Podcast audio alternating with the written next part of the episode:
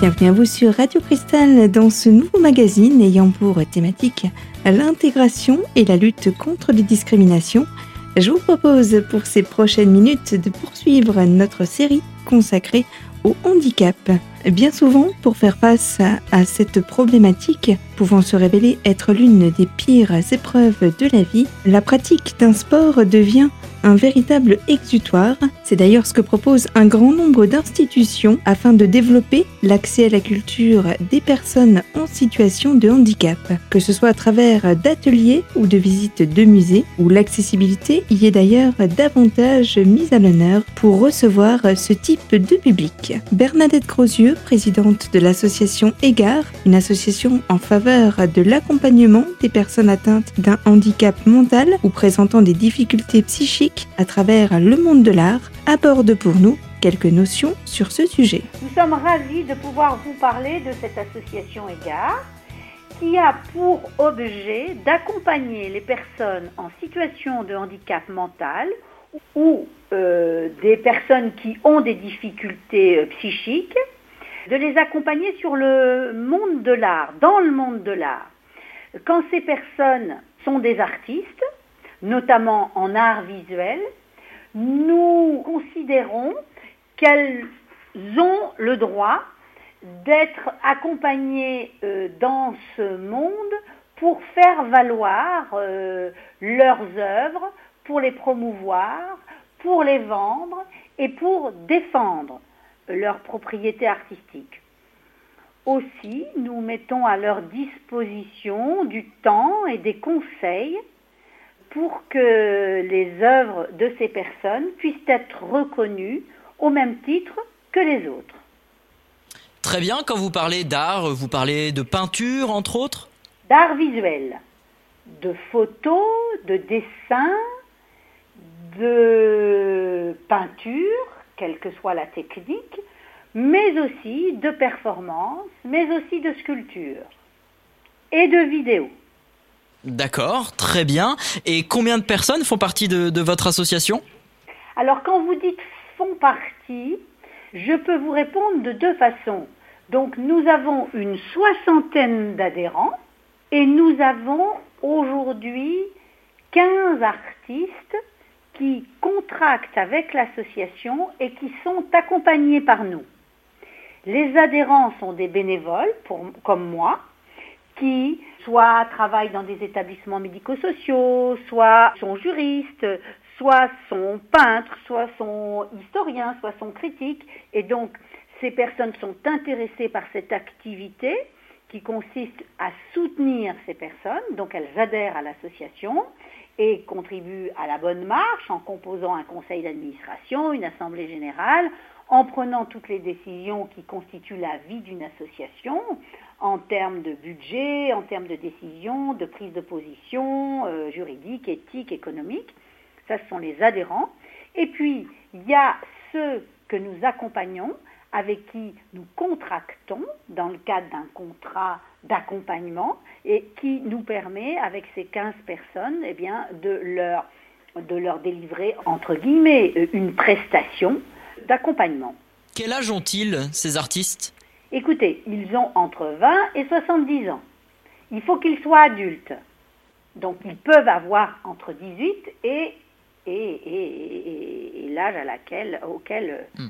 malheureusement, euh, les choses se terminent. D'accord, très bien. Et donc, vous parlez euh, d'artistes qui ont des œuvres. Prenons, admettons, la peinture. Vous organisez également des expositions ou vous, vous faites partie d'expositions? Tout à fait. Alors, quand je vous parle de promotion, il s'agit bien évidemment d'expositions, euh, de catalogues, d'interviews, de films, euh, de clips. Et ces expos, conférences, interviews, catalogues, soit nous les réalisons en tant qu'opérateurs, soit nous sommes partenaires d'autres, soit nous sommes opérateurs d'autres types d'acteurs. Je vous donne un exemple. On peut travailler avec une galerie pour organiser une exposition et on peut organiser nous-mêmes une exposition. Nous pouvons être opérateurs, notamment d'un de nos grands, grands soutiens, qui est le fonds de dotation sans exclusion, qui est présidé par Fabrice Henry. Et là, nous sommes opérateurs de ce fonds de dotation qui nous donne la mission d'organiser des conférences, de constituer une collection ou euh, d'organiser des expositions. Et puis, nous pouvons nous-mêmes vendre des œuvres pour ceux qui nous confient la promotion de leurs œuvres et dans ce cas-là, nous leur rétrocédons euh, la majeure partie du fait de ces ventes. Et vous allez aux quatre coins de la France ou vous êtes dans une région bien précise? Non seulement aux quatre coins de la France, nous allons dans le monde entier. Puisque nous sommes allés au Japon, nous allons en Europe et nous allons sur la France entière. Et si des artistes euh, nous écoutent aujourd'hui et veulent faire partie de cette association, comment vous contacter? C'est simple. Soit ils nous contactent sur www.egart.fr,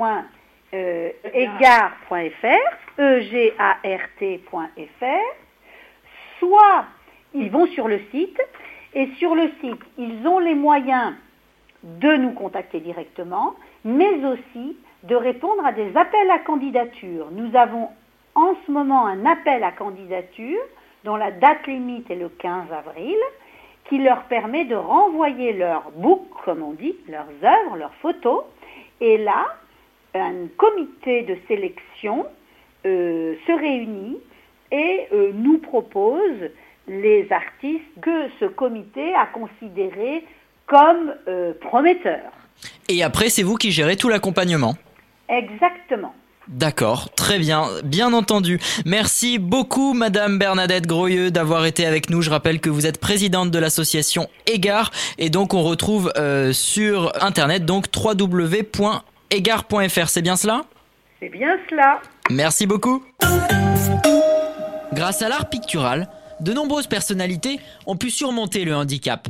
Ce sont des peintres de renom qui sont devenus maintenant des icônes. Vous connaissez forcément Henri de Toulouse-Lautrec, peintre, dessinateur, lithographe, affichiste et illustrateur français du 19e siècle. Il est atteint de pycnodysostose, une maladie qui affecte le développement des os. Connu pour ses œuvres représentant la vie nocturne parisienne de la fin du 19e siècle, il était bien plus que le peintre de Montmartre. Frida Kahlo autodidacte mexicaine. Elle souffre de poliomélite depuis l'âge de 6 ans et a été victime d'un grave accident de bus. Elle se formera d'elle-même, allongée sur son lit d'hôpital, pour y témoigner souvent de sa souffrance physique et morale. Elle est devenue depuis un symbole au Mexique.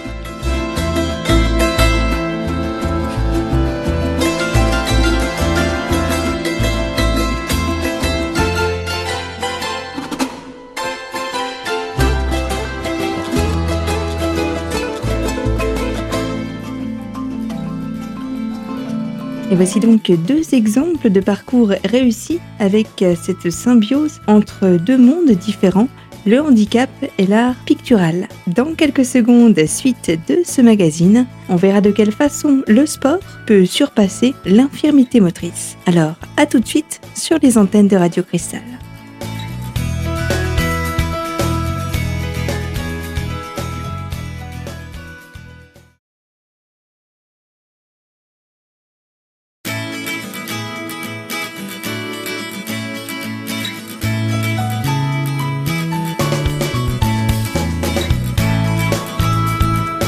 De retour sur les fréquences de votre radio locale, si vous prenez ce rendez-vous en cours de route, sachez que nous parlons du handicap et plus particulièrement ici, dans cette seconde partie, des exutoires qui peuvent permettre de surpasser une pathologie pour la transformer en une force quasiment inébranlable. Cela peut être fréquemment le cas avec la pratique régulière du sport. Avant d'entendre le témoignage de Yolène Matt, une des salariées du comité départemental handisport de Meuse, retour sur quelques points historiques forts qui ont fait les fondements de la pratique du sport adapté.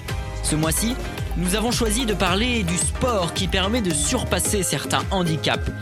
Peu après la Seconde Guerre mondiale, d'anciens aviateurs de la Royal Air Force blessé au combat et devenu paraplégique, était en rééducation à l'hôpital de Stoke près de Londres. Afin de leur procurer quelques distractions, mais aussi de les obliger à avoir une activité physique, le directeur et neurochirurgien de l'établissement, Ludwig Gutmann, a eu l'idée de mettre en place, à leur intention, des jeux sportifs. Comme les Jeux olympiques se déroulaient à Londres en 1948, il décide alors d'organiser dans son centre, le même jour et à la même heure que les JO, la première rencontre sportive pour handicapés en fauteuil roulant. Le profil des Jeux paralympiques se dessinait alors. Les premiers Jeux paralympiques auront lieu en 1960 à Rome où 300 athlètes s'étaient réunis. En 2016, il n'était pas moins de 4300. Elle est devenue aujourd'hui la deuxième manifestation au monde par le nombre de participants. On en parle aujourd'hui avec nos intervenants. Et nous sommes tout de suite en ligne avec Yolène Matt, qui est salariée du comité départemental handisport de la Meuse. Bonjour. Bonjour. Merci d'être avec nous. Alors, est-ce que vous pourriez nous parler justement de ce comité départemental handisport? Oui, bien sûr. Donc c'est un comité qui euh, dépend de la fédération donc, euh, française handisport où on gère tout le développement du mouvement handisport sur le territoire de la Meuse. Voilà, donc pour euh, les jeunes, les moins jeunes, toutes les personnes à mobilité réduite en situation de handicap moteur et sensoriel. Et ça se passe dans plusieurs villes de Meuse? Oui, oui. Alors, euh, à ce jour, nous, on a quatre clubs qui sont affiliés euh, au comité, donc à la fédération. Donc, euh, un club à Commercy, un club à Étain, un club à Verdun et un club à Bar-le-Duc. Voilà. Mais après, on peut aussi intervenir dans des établissements spécialisés qui en ressentent le besoin. Hmm. D'accord. Combien de personnes font partie de ce comité? En tant que licencié, alors en tant que licencié aujourd'hui, on doit être 80. 80, euh, oui, euh, on est déjà monté jusqu'à 300, plus de 300. Euh, après, il y a tous les bénévoles aussi à côté qui font en sorte que que je puisse travailler correctement et voilà, qui m'aident à ce développement du, du mouvement d'e-sport. Et donc là, ça représente bien une vingtaine de personnes en plus. D'accord. Et je suppose que vous organisez des compétitions, vous organisez des rassemblements? Alors oui, oui, donc on a une journée assez phare qui s'organise déjà maintenant depuis euh, quelques années, donc euh, tous les deux ans, qui est une journée sur les sports de nature euh, au lac de Madine. Voilà, donc qui s'est organisée l'année dernière, donc maintenant elle aura lieu en 2021. C'est une journée assez phare du, comité qui rassemble plus d'une centaine de personnes sur Madine pour l'initiation au sport de nature. Après, on, a organisé aussi les championnats de France de natation à Verdun. Euh, on organise des Open de boccia, hein, qui est donc une discipline en e-sport. Et puis après, voilà, euh, on participe à des événements avec euh, avec l'OCDOS, avec l'Office de tourisme, avec le Conseil départemental, voilà. Et également avec d'autres clubs, vous faites des rencontres avec d'autres clubs qui sont dans d'autres régions? Avec des clubs en e-sport? Oui. Oui, on essaye de travailler conjointement. Hein. C'est pas parce que nous on est comité Meuse, on va dire que euh, qu'on se cantonne entre guillemets à notre à notre département. Si un autre territoire euh, organise une manifestation et euh, donc on peut voilà, on peut participer et on peut être mis à disposition aussi pour aider les autres territoires à, à mieux organiser, à avoir plus de, de personnes pour l'organisation. Voilà, on n'est pas non plus cantonné entre guillemets à notre à notre territoire. Voilà, on travaille aussi en, cohésion. Et justement, si une personne handicapée nous, nous écoute aujourd'hui, a envie euh, bah, justement de, de, faire partie d'un club, comment ça se passe? Alors, eh ben, soit euh, elle se rapproche donc des, des quatre clubs que j'ai cités précédemment, soit sinon elle peut me contacter euh, directement et je pourrais l'orienter en fonction de son lieu d'habitation, de ses motivations, de ses capacités. voilà, je pourrais moi le, l'orienter vers le, club qui lui convient ou vers la discipline qui lui convient. Voilà, parce qu'il y a plusieurs disciplines, évidemment. Voilà. Et alors du coup, oui, voilà, on est une fédération multisport, hein. donc euh, on peut être amené euh, sur le territoire de la Meuse. À, ce jour, on pratique de la boccia, de la natation, de la sarbacane, du tennis de table. Mais euh, on est en, en, développement pour justement pouvoir proposer encore d'autres disciplines on a quand même une séance sur Bar-le-Duc qui est multisport, donc là où on essaie de, de, toucher un petit peu à tout. Là, on, on innove en faisant pratiquer du curling aussi. Le, le curling, on, rappelle ce que c'est? Alors le curling, c'est normalement c'est la discipline qui se joue sur la glace là avec les pierres. Et donc ce, ce, matériel a été adapté pour que ça puisse se jouer en salle, voilà, où il faut viser la cible, une cible au sol. Et donc qui peut s'adapter aux personnes en situation de handicap. D'accord, très bien. Donc alors voilà, pour vous contacter, je suppose que vous avez un site internet? Alors oui, on a un site internet et une page Facebook. Qui s'appelle Comité départemental handisport de la Meuse Voilà. Très bien. Ou alors, on peut venir vous voir à Bar-le-Duc? Bien sûr, bien sûr, bien sûr. Et vous êtes situé? On est à la maison des associations, qui est rue du lieutenant Vasseur au parc Oudinot. Très bien, c'est noté. Merci beaucoup d'avoir été euh, avec nous, Yolène Matt. Je rappelle que euh, vous faites partie du comité départemental handisport de la Meuse. Merci. Merci à vous. Parmi les sportifs touchés d'un handicap, vous connaissez peut-être Théo Curin, nageur quadri amputé. Il participe pour la première fois aux Jeux paralympiques en 2016 à Rio, alors qu'il n'a seulement 16 ans. Depuis 2018, il fait partie de la commission des athlètes, une instance de 18 sportifs présidée par Martin Fourcade. Depuis 2017, il joue également le rôle de Théo dans la série Vestiaire diffusée sur France 2. En 2019, il devient aussi l'égérie de la marque Biotherme, propriété de L'Oréal, et même chroniqueur du magazine de la santé sur France 5. France 5, où il était interviewé il y a quelques semaines et où il parlait de ce handicap. J'avais euh, du mal avec mon corps euh, au, début de, mon handicap. J'aimais pas ce nouveau euh, schéma corporel, j'aimais pas quand les gens me regardaient. Et la natation, ça m'a vraiment aidé à, me sortir un petit peu de cette zone de confort, de me cacher à chaque fois quand mm. j'allais au supermarché, etc. Et, du coup, voilà, je suis, je suis en maillot de bain et je suis fier de mon corps maintenant. Théo Curin, invité de C'est à vous. Arthur Baucher, lui, athlète handisport, amputé de la jambe gauche. Elle est détentrice de 8 médailles lors des Jeux paralympiques. Son palmarès se complète également par 12 médailles mondiales, dont 4 titres de championne. En décembre 2015, elle est nommée coprésidente du comité des athlètes de Paris 2024. De belles victoires pour ces personnalités qui ont réussi à transformer leurs défaillances physiques en un parcours de vie remarquable de véritables sources d'inspiration pour tous ceux atteints d'une pathologie motrice. Dans quelques minutes sera abordée la problématique de la surdité, quels sont les procédés mis en place pour pallier au mieux à cette déficience et comment gérer l'organisation de ce quotidien? Pour répondre à tout cela, de nouveaux invités viendront y apporter quelques éléments de réponse. Ce sera dans la troisième partie de ce rendez-vous sur Radio Cristal.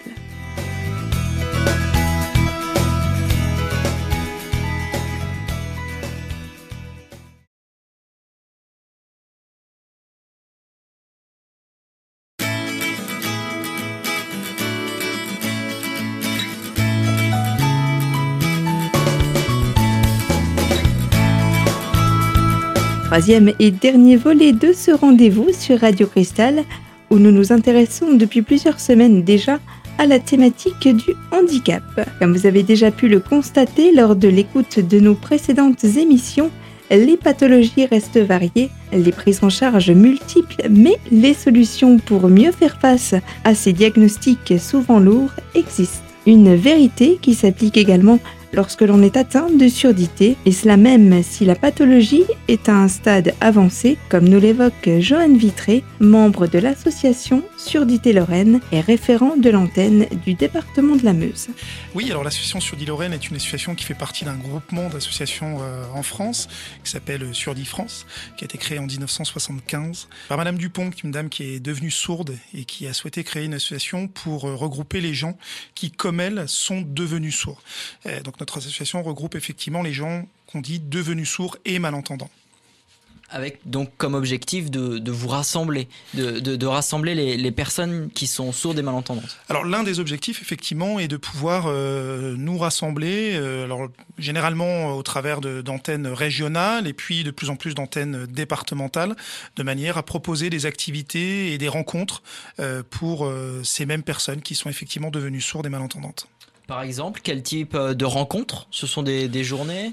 Oui, alors euh, si on garde l'exemple de Surdy-Lorraine, effectivement, on a euh, chaque mois, chaque premier lundi euh, de mois, un rassemblement au bureau régional à Jarville où les membres peuvent venir se rencontrer autour d'activités proposées à l'avance. Ça peut être des jeux de société, ça peut être un atelier cuisine, ça peut être des thématiques particulières sur le handicap, prochainement sur le, la lecture labiale, pourquoi pas aussi la langue des signes, voilà, des, des informations. Donc ça fait effectivement partie des missions qui de rassembler euh, la communauté autour d'activités en un, seul et même lieu. Et en Lorraine, et même particulièrement euh, en Meuse, combien de personnes font partie de cette association sur Lorraine? Alors, en Lorraine, on est un peu plus d'une soixantaine. Euh, et c'est justement au travers de ces 60 personnes, on s'est rendu compte que certains, certaines euh, venaient des Vosges, de la Meuse. Donc une première antenne Vosges a été créée il y a de cela quelques mois maintenant. Et euh, nous, nous venons tout juste de lancer cette antenne Meuse. donc pour l'instant, on a, voilà, on est plutôt dans une, une phase de prospection et d'information de manière à réunir un maximum de personnes, puisque tout début avril, nous lancerons nos, nos permanences. D'accord. Alors vous parliez il y a quelques instants de rassemblements, de journées communes, etc. Est-ce qu'il y a un accompagnement euh, de la part de l'association envers euh, les personnes sourdes et malentendantes? Oui, alors c'est effectivement l'idée euh, de ces, de ces permanences et notamment ce que l'on veut nous mettre en place en Meuse.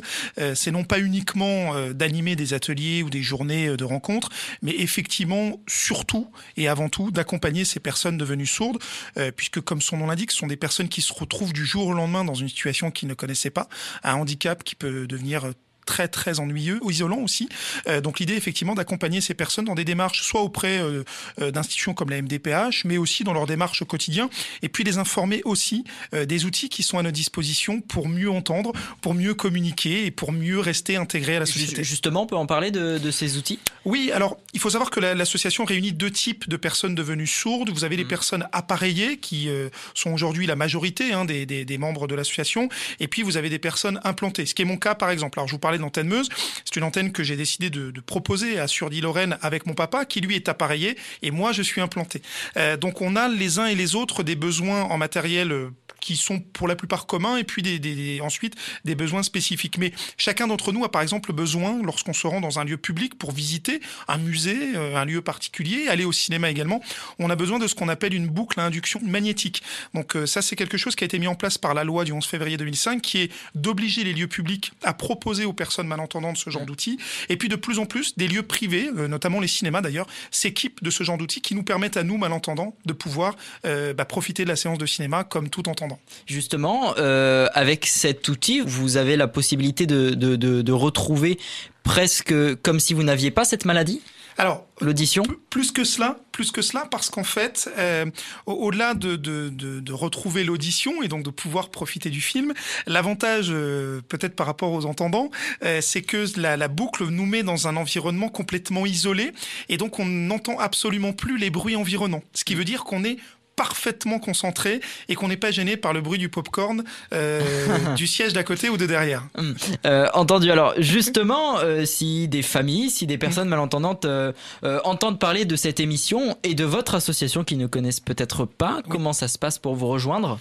Alors le mieux, c'est bon, tout d'abord un outil que tout le monde connaît, c'est Facebook, c'est d'aller sur la page sur Lorraine, de pouvoir bah, d'abord liker notre page pour nous hum. rejoindre, pour ensuite communiquer avec nous via Messenger, et les personnes du bureau vont pouvoir vous orienter en fonction de de, votre lieu d'habitation, euh, soit sur bah, l'association qui est basée à Jarville, donc l'association mère hein, de notre région, soit effectivement sur le bureau euh, vosgien ou le nôtre qui est euh, plutôt situé dans le sud meusien.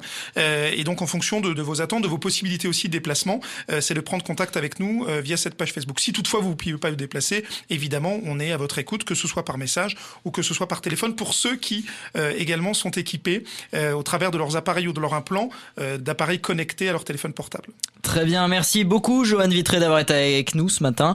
Je rappelle que vous êtes membre de l'association Surdi-Lorraine et référent de l'antenne Meuse. Merci à vous. C'est moi qui vous remercie. Evelyn Glennie est une percussionniste écossaise. Elle devient sourde à l'âge de 12 ans.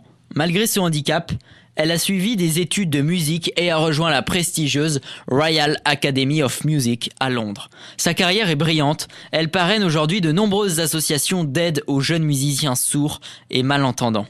Christian Guyot, lui, est français, percussionniste, compositeur et professeur. Christian Guyot, sourd de naissance, a étudié au Conservatoire de Paris où il jouait de nombreux instruments. Diplômé d'une licence de musicologie à l'université de Paris, il devient professeur. Il a également créé un atelier de percussion pour sourds et malentendants. Il raconte son expérience. C'est un concert, un récital de percussion. Pour ma part, quelque chose de fantastique, du fait de pouvoir euh, entendre toutes les sonorités, au vibraphone, timbales, percussions, etc., sur des thèmes, euh, des œuvres connues, comme par exemple Sylvan Song de chez Coréa.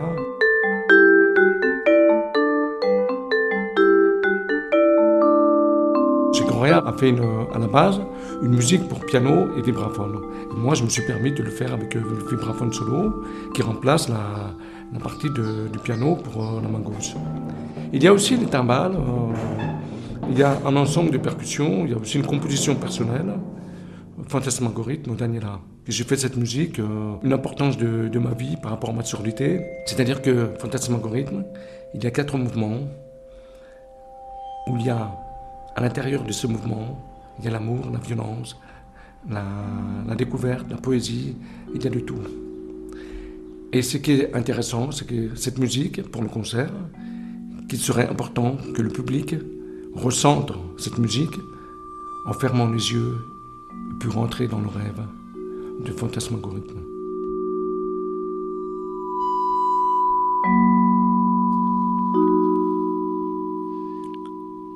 Christian Guyot qui répondait au festival Musica sous la quoi. Enfin, le plus connu, Ludwig van Beethoven, compositeur allemand, Ludwig van Beethoven devient sourd à partir de 27 ans, mais n'ose pas dévoiler son handicap. Il déclare un jour Depuis presque deux ans, j'évite toute société, car je ne peux pas le dire aux gens, mais je suis sourd.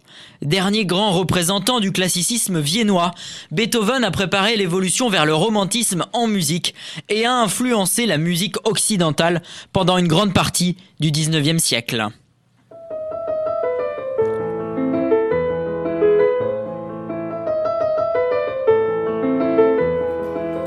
Et c'est sur ces quelques notes de Beethoven et sur ces autres grandes leçons de vie que s'achève ce rendez-vous Radio Cristal, une série que je vous propose de poursuivre dès la semaine prochaine. Comment faire face lorsque l'on est atteint de bégaiement? Dans quelle mesure l'humour peut affronter le handicap ou finalement Comment s'intégrer au mieux dans la société lorsque l'on est en situation de handicap Voici donc les interrogations sur lesquelles nos différents invités tenteront de répondre, et cela dès la semaine prochaine dans la poursuite de notre série consacrée au handicap. Si vous souhaitez d'ores et déjà entendre ou réentendre les précédents numéros de cette thématique, ils sont tous à retrouver sur notre site internet radiocristal.org sous l'onglet podcast dans la rubrique L'invité. Je vous remercie une fois de plus de votre fidélité à l'écoute de nos programmes. Comme toujours, prenez soin de vous et à très vite dans la radio au cœur des Vosges.